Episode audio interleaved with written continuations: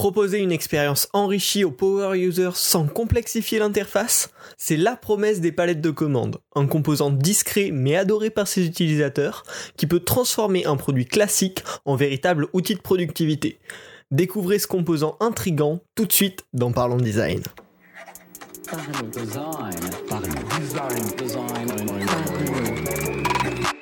Votre podcast Parlons Design saison 4 est sponsorisé par The Theory le site des product designers. Salut, c'est Romain Bachna, bienvenue dans Parlons Design. Aujourd'hui, on va parler d'un composant assez particulier, la palette de commandes. Alors, c'est un composant euh, assez étonnant qui finalement est assez peu accessible, qui est un petit peu caché, euh, parce que c'est tout simplement un élément d'interface affichable via une commande cachée. Justement, ça fait partie de ses caractéristiques et qui donne accès très rapidement à des fonctionnalités super avancées. Donc ça, c'est dédié à qui ce type d'objet? C'est bien évidemment euh, dédié aux power users, c'est vraiment les utilisateurs qui passent énormément de temps sur un certain produit et eux, ils utilisent votre produit toute la journée, donc s'ils peuvent gagner la moindre seconde ils seront preneurs. Et là, la palette de commandes, c'est absolument l'outil qui peut les aider et qui peut complètement changer l'usage qu'ils font de votre appli.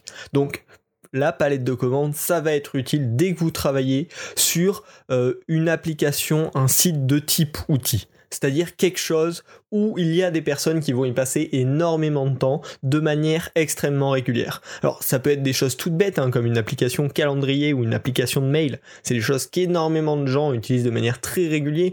Ça peut être des produits plus avancés, des outils de développement, de design, de vidéo, de conception 3D et plein plein d'autres types de produits. Mais voilà, dès que votre outil, euh, dès que votre produit va être utilisé de manière très régulière par les mêmes utilisateurs pour faire des tâches très variées, la palette de commandes peut être un excellent atout et ça peut être une vraie astuce de fidélisation. Une palette de commandes pour un pro user, ça va lui permettre déjà de devenir excellent sur votre produit, de vraiment l'utiliser à merveille, mais ça va même le propulser au rang d'ambassadeur. Celui qui utilise très bien la palette de commandes, c'est un petit peu le boss de votre produit et derrière, il va devenir un petit peu enseignant euh, pour euh, les autres personnes qui n'utilisent pas encore très bien votre produit ou pas du tout en leur montrant leurs astuces de pro grâce notamment notamment à la palette commande. Donc ça peut vraiment être un composant déjà hyper pratique et en plus qui va transformer vos clients en vrais fidèles euh, qui vont promouvoir votre produit et on va tout de suite faire un petit débrief des différents types de palettes de commandes et vous allez voir comment certains ont vraiment fait le succès en fait de, de, de, de produits en eux-mêmes. Et ensuite, bien sûr, dans ce podcast, on fera un petit tour vers les bonnes pratiques. Si vous voulez créer votre propre palette de commandes, quels sont les points d'attention prioritaires? Allez, on est parti. En plus, ça va vous donner un meilleur aperçu de qu'est-ce que c'est une palette de commandes avec plusieurs exemples parce que bien sûr, il en existe plein de types. La, première euh, type de palette de commandes à laquelle j'ai pensé, c'est celle qui est utilisée dans Notion pour accéder à des options rapides. Notion, c'est un outil de productivité pour prendre des notes, en gros, globalement, avec toute une logique de base de données vachement intéressante et on peut mettre plein de types de blocs différents. Des blocs de texte colorés, par exemple, mais aussi des blocs vidéo, des blocs de contenu, des blocs de liens. Et on peut le faire euh, de manière un petit peu longue avec la souris, mais on peut également utiliser euh, le, signe slash dès qu'on écrit un texte pour appeler, ouvrir cette palette de commandes des options rapides qui va nous permettre d'insérer des options de style, des éléments à appliquer sur le contenu, d'ajouter des blocs en temps réel sans avoir à quitter le clavier et en temps record. C'est-à-dire on va faire le slash, on a directement accès visuellement à cette palette de commandes dans laquelle on va pouvoir rechercher en tapant du texte ou dans laquelle on va pouvoir se déplacer avec notre clavier. Et là, ça va nous permettre hyper simplement, quand on est un petit peu avancé dans Notion, de tout naviguer au clavier avec une palette de commandes hyper claire, hyper pratique pour rajouter des composants, appliquer des styles. Ça, c'est vraiment le type de palette commande option rapide. Des choses qu'on pourrait auxquelles on pourrait accéder euh, relativement simplement en fait au, sein de l'interface. Hein. Euh, sur Notion, ce serait euh, faire un clic droit ou appuyer sur un petit bouton plus. Mais là, on propose une palette de commandes un petit peu cachée qui va débloquer, qui va accélérer euh, le workflow des utilisateurs un petit peu plus avancés. Donc c'est utile dans plein d'autres cas que Notion, hein. mais là c'est un excellent exemple. Un autre type de palette de commandes, c'est ce qu'on a sur Mac qui s'appelle Spotlight. Il me semble bien qu'il y a un équivalent sur Windows, mais ça va être la palette de commandes navigateur de documents. Ça va être en général une palette qui va être ouvrable avec une commande clavier. Euh, on va pouvoir faire euh, Spotlight, il me semble c'est commande espace. Euh, et voilà, une commande clavier spécifique qui va ouvrir une barre de recherche directement sur votre écran et qui va vous permettre de rechercher à travers tout un ensemble de documents. Ça c'est utilisé avec Spotlight et ça permet d'accéder à ces dossiers rapidement entre autres actions, mais ça va être aussi disponible dans Alfred, euh, sur Xcode qui est une application de développement pour iOS, sur Visual Studio Code qui est une application de développement plus large, euh, et toutes ces applications, elles vont avoir une... On ouvre souvent des fichiers, que ce soit sur le système d'exploitation avec Spotlight ou dans Xcode ou Visual Studio Code qui sont des outils de développement.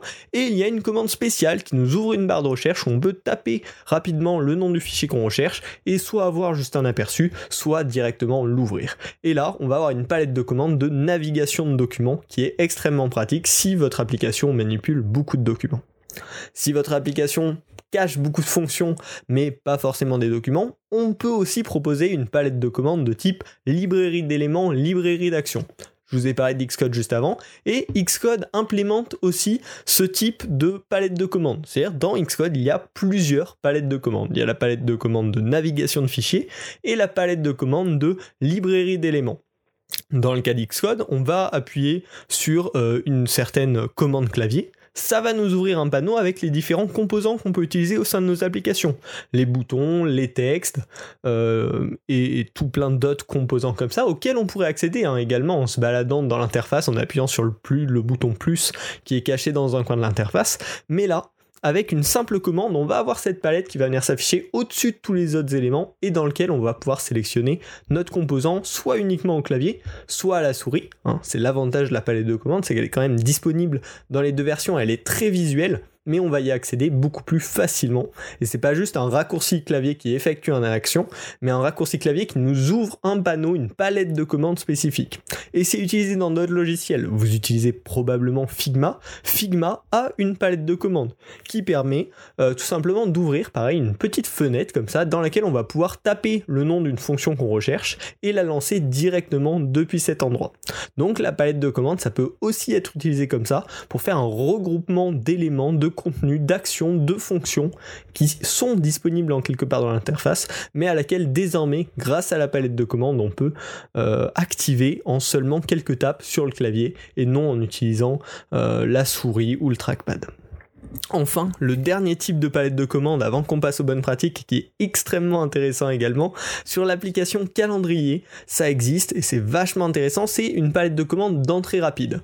On va pouvoir accéder à un input spécifique, donc à un champ de texte spécifique, qui va reconnaître le texte qu'on écrit dedans pour créer un élément associé intelligemment. Sur calendrier, ce qui se passe, on va appuyer sur commande N par exemple, on va avoir notre, euh, notre élément notre input pour entrer du texte. On va pouvoir écrire euh, repas le mercredi 14 euh, juillet euh, à 16h avec nanana.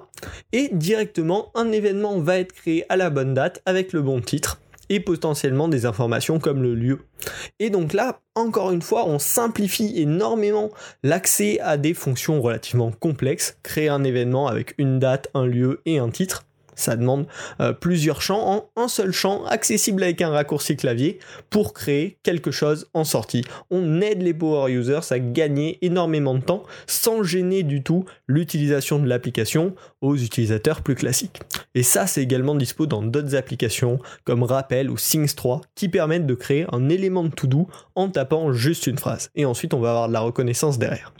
Donc comme vous le voyez, il y a vraiment plein de types de palettes de commandes différentes qui peuvent apporter des usages différents, mais pour synthétiser, ce qui se passe tout le temps, c'est un élément caché qu'on peut activer qui va nous donner accès à énormément de contenus différents, mais de manière très simple et navigable au clavier.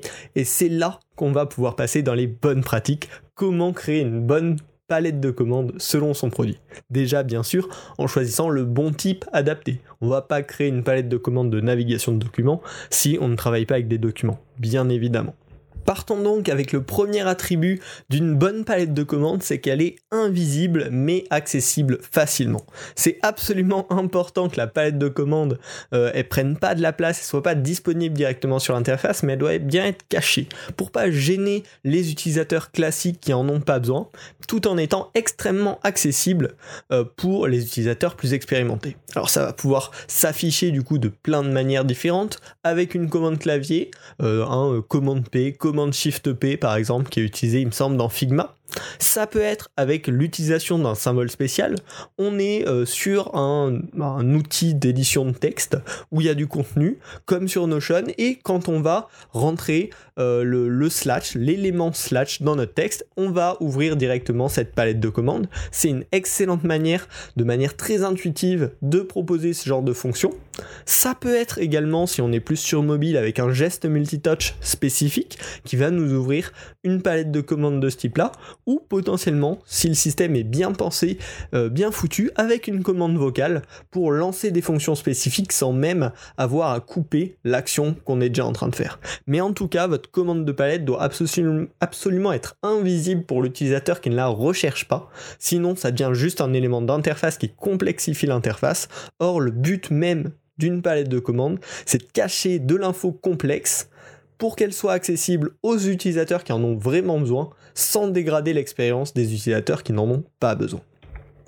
Le second point, euh, maintenant qu'on sait comment donner accès à notre palette de commandes, c'est qu'il faut absolument le designer pour la navigation clavier rapide. Ces euh, fonctionnalités avancées sont souvent utilisées par des power users qui sont donc habitués à naviguer au clavier. Et pourquoi ils naviguent au clavier? Pour gagner du temps. Donc il faut anticiper ça et proposer une navigation au clavier dans la palette de commandes. Donc les actions de base, c'est pouvoir se déplacer, pouvoir sélectionner un élément et l'ouvrir sans utiliser la souris et avoir des potentiels raccourcis de déplacement. S'il y a plusieurs catégories dans votre palette de commandes, prévoir un raccourci pour sauter de catégorie en catégorie. S'il y a des filtres, prévoir des raccourcis pour pouvoir changer les filtres directement au clavier. En tout cas, il faut absolument que ce genre de palette soit navigable au clavier pour ne jamais obliger votre utilisateur à quitter le clavier. Et là, il perdrait du temps. Or, c'est tout l'inverse du but, euh, de la raison de pourquoi il utilise cette commande de palette. Enfin, dans la suite des bonnes pratiques, c'est la recherche automatique. C'est absolument important que dès qu'on ouvre une palette de commandes, oui, on ait les options proposées directement, mais que le champ de recherche soit déjà présélectionné et que l'utilisateur puisse continuer à taper du texte pour préciser sa demande dans la palette de commandes. Euh, que ce soit dans Notion euh, avec les options rapides, ben, pouvoir dire ben, ok j'ai voulu une option en tapant slash, mais est-ce que je veux changer une couleur? Est-ce que je veux ajouter un élément de to-do list? Faut que je puisse dans la foulée continuer à taper sur mon clavier. Pareil si on est sur un navigateur de documents ou sur une librairie d'éléments, ok, je suis dans Xcode, j'ai voulu ajouter un élément bouton, là j'ai ma palette de commandes avec tous mes éléments, faut que je puisse taper bouton et avoir accès directement à mon bouton sans avoir à descendre toute la liste des éléments.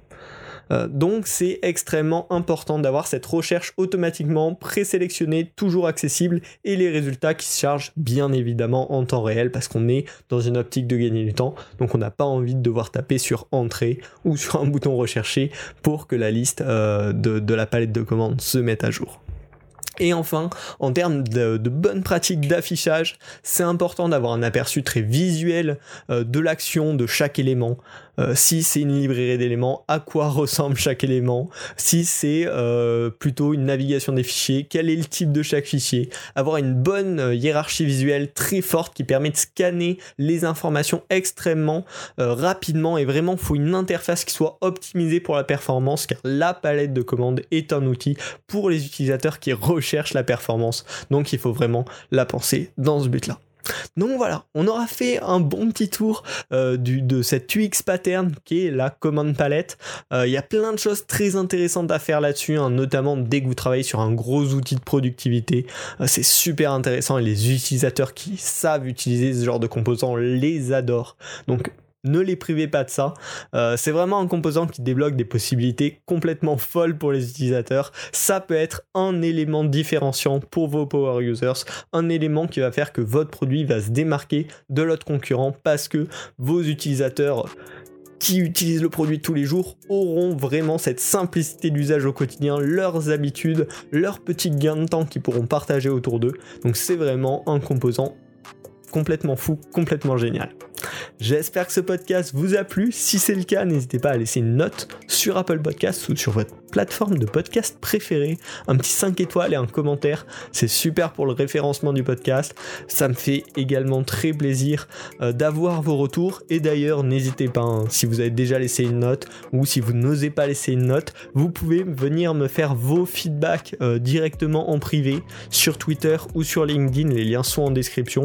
Euh, tout simplement ben, pour me dire pourquoi vous écoutez le, podcast, qu'est-ce qui vous semble améliorable sur le podcast, et puis qu'on puisse faire évoluer Parlons Design ensemble. Merci d'avoir écouté Parlons Design, et on se retrouve la semaine prochaine pour un nouvel épisode. Salut